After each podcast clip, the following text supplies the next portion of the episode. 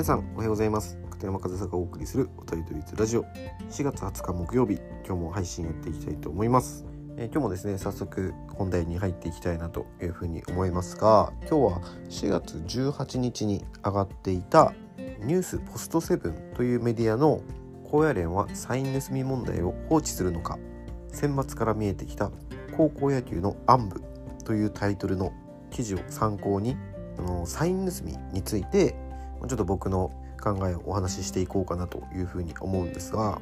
でまずはこの記事ですね、まあ、前編後編あって結構長いんですが、まあ、まあサイン盗みをテーマにした記事としてはいい記事だったんじゃないかなというふうに思って今日は参考記事として挙げているんですけど、まあ、本文は概要欄に URL 貼っておくので興味がある方は読んでみてください。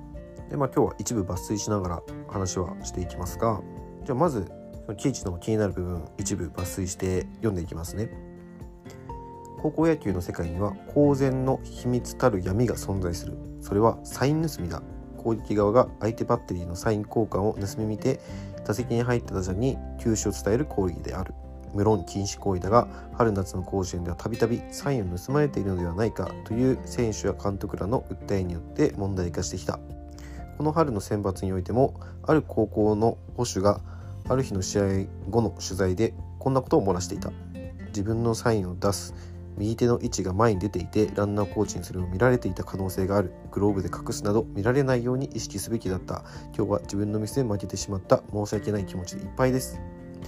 連打を浴びて大量失点をしてしまった。イニングを振り返り相手校にサイン盗まれていたかもしれないと示唆したのだ。過去攻撃側のチームはサイン盗みを否定するものの試合後に監督が紛らわしい行為があったことを謝罪するようなケースは頻繁に起こってきた。だが今回の保守は相手校の不正を訴えるのではなくサインを盗まれるのは自分のミスであり技量不足だとしきりに悔やんでいた。まるで盗まれた自分が悪いと自戒しているようだった。彼の発言からは高校野球の実態が透けて見えると言えるだろう。つまり今もって多くの試合で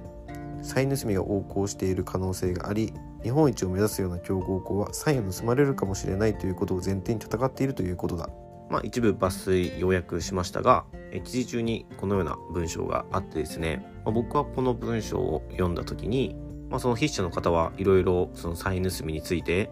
まあ、過去の出来事だったりこうするべきじゃないかああするべきじゃないかっていうのを記事中を通して言っているんですけど僕はこの記事を通してこの高校生保守が言ってることが一番正しいというふうに思いました。もう一回その部分を繰り返すと自分の出すサインを相手のランナーコーチに見られていた可能性がある。グローブで隠すなど見られないように意識すべきだった。今日は自分のミスで負けてしまって申し訳ない気持ちでいっぱいです。まあこの部分ですね。もうサイン盗みの問題についてはもうこれでしかないと思うんですよね。まあ言ってしまえばサインを盗まれた方が悪いということです。まあこれが僕のサイン盗みに対する見解ですね。まあ一部その例外はあるんですけどその観客だったり、まあ、球場内にいるスタッフだったり、まあ、この記事中ではボールボーイなんかもそのサイン盗みに加担しているという例も挙げられていましたがそういう第三者がサイン盗みに関わってくるのはもうそれは言語道断、まあ、違反行為として、ま、対策撲滅をすべき部分だと思うんですけど、まあ、そのグラウンドの中で行われるサイン盗みの攻防っていうのは僕はもう盗まれた側が悪いと思って野球をやってます。まあ、だってそのサイン盗みっていうのはその高校野球でもプロ野球でも違反行為として定められてはいるんですけど罰則ってないんですよね。皆さんご存知でした？サイン盗みって違反行為なんですけど罰則はないんですよ。例えばボークとか打撃妨害守備妨害っていうのは、えー、ランナーが次の塁に進んだりとかまあいろいろペナルティーがつくじゃないですか。なんですけどサイン盗みっていうのは罰則ペナルティーがなくてまあ、注意で終わるんですよね。でそれはなぜかというとサイン盗みをしたという証拠が出せないからなんですよ。仮にそのね守備側が相手チームがサイン盗みをしているって審判に抗議をしたとして審判が「あなたたちサイン盗みしましたか?」って聞いたら「はいしました」っていうチームあるわけないじゃないですか。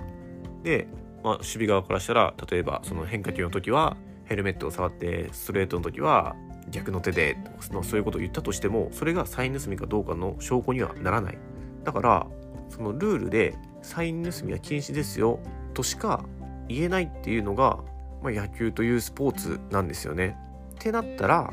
行為をしたところで、まあ、その相手の疑わしい行為は防げるかもしれないですけど、まあ、そのサインを盗んでる側もいくらでもサインの伝達方法は変えれるわけでだったらその相手がサイン盗みしてますとかそういう行為をしたり、まあ、この記事中にあったのは試合後に相手の控室に監督が乗り込んで問題になったみたいな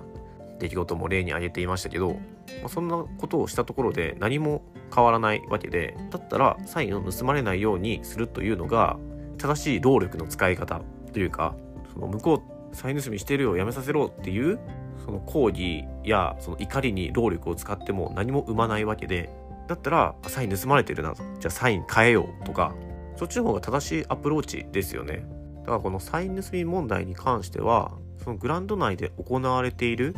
攻防においてはもう盗まれた方が悪いんですよね。でその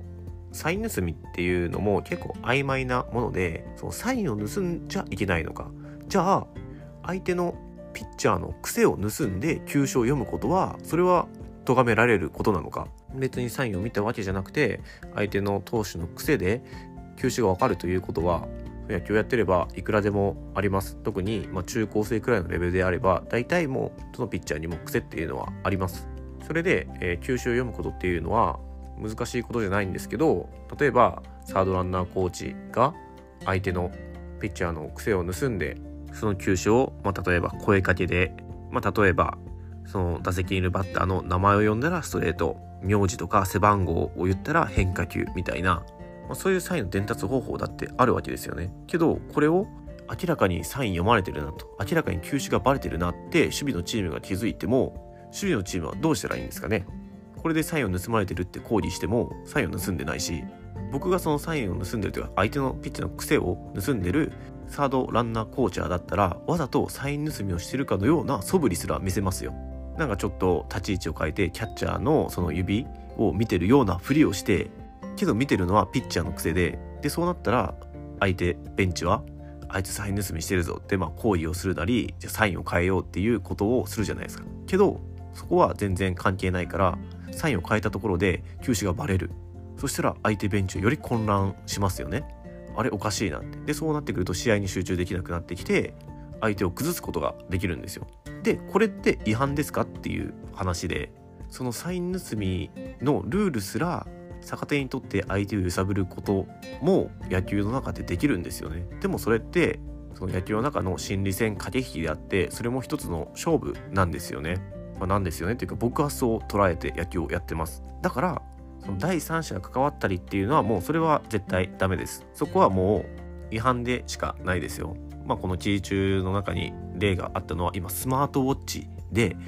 簡単に外部と連絡が取れるからそのスマホとかはさすがに出してたら、まあ、その疑われやすくなりますけどスマートウォッチくらいだったら簡単に外部から連絡を受信することができるみたいな例も挙げられていてもうそれはやっちゃダメですよね。もうグラウンドの外の人間が関わってきたら僕はもうアウトだと思いますがそのグラウンドの中で起きるその駆け引きっていうのは防ぎようがないというか本当にあのその高校生キャッチャーが、えー、記事中で言っていたように盗まれた自分が悪い。もっと気をつけるべきだった意識すべきだったというところがもう一番大事なところじゃないかなというふうに思います。だから、まあ、高野連もそのサイン盗みはするなというふうに言ってますがそれをしたところで特に罰則もないし勝つためにはねそういうこともやっぱり駆け引きなので必要になってくると思います。だったら親でもサイン盗みをされないようにしましょうというアプローチをしていった方がいいしその高校野球のその指導者だったり選手たちもサイン盗みをされたって怒ったり抗議したり相手の控え室に乗り込むようなその恥ずかしいことをするくらいならサイン盗みをされないように対策を取る方がよっぽど僕は行動としては合理的かなというふうに思うので、まあ、本当にこのサイン盗みの件に関してはいたちごっこでしかないからもうサイン盗みをやめましょうじゃなくてサイン盗みをされないようにしましょうとアプローチを変えた方がいいんじゃないかなというのが、まあ、今日僕がお話ししたかったことで、まあ、いくつか紹介しました。この記事の中にも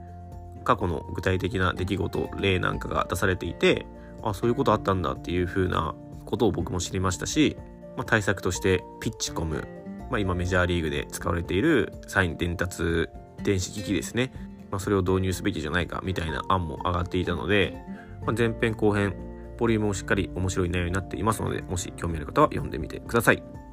はいということで、えー、今日も最後までお聴きいただきありがとうございました。片山和沙でした。